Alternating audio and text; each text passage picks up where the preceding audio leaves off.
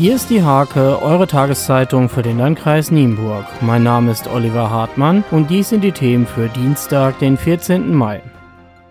Cornelia Conny Kramer ist für viele eines der Gesichter der Stadt Nienburg. Bei zahlreichen offiziellen Anlässen wirkte sie nicht nur als Organisatorin im Hintergrund, sondern repräsentierte die Stadt auch nach außen. Am Montag hatte die 63-Jährige ihren letzten Tag im Nienburger Rathaus. Ihre Nachfolgerin Antonia Kleinert hat sie bereits eingearbeitet. Keiner darf verloren gehen. Unter diesem Motto des CJD feierte die Einrichtung am Wochenende sein 50-jähriges Bestehen in Nienburg. An dem Fest im Innenhof hinter dem Bahnhof beteiligten sich die unterschiedlichen Gruppen vom Nienburger CJD ebenso wie befreundete Einrichtungen mit vielen Aktionen zum Mitmachen.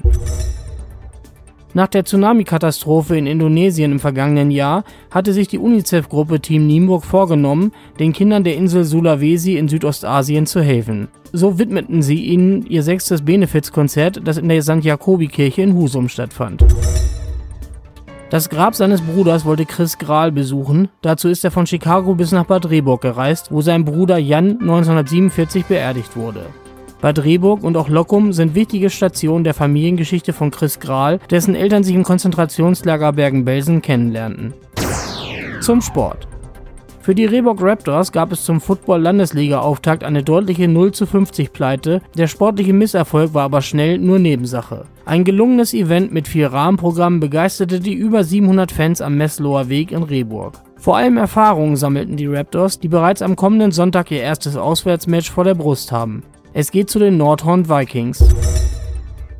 Der SV Intercomata Nienburg ist Meister. Bereits drei Spieltage vor Saisonende ist dem Musride-Verein der erste Platz in der Fußball-Kreisliga nicht mehr zu nehmen. Dank einer soliden Abwehr und dem torhungrigen Offensivduo Jägerschwin Jäger-Tero und Saad Haso darf sich das Team um Spielertrainer Metin Bora nun auf die Bezirksliga freuen. Der Badminton-Nachwuchs aus Nienburg kann sich sehen lassen. Die Auswahl des Marion-Dönhoff-Gymnasiums belegte beim Bundesfinale von Jugend trainiert vor Olympia in Berlin den vierten Platz unter 16 Teams. Sie vertraten damit das Bundesland Niedersachsen und scheiterten erst im Halbfinale am späteren Sieger aus Nordrhein-Westfalen.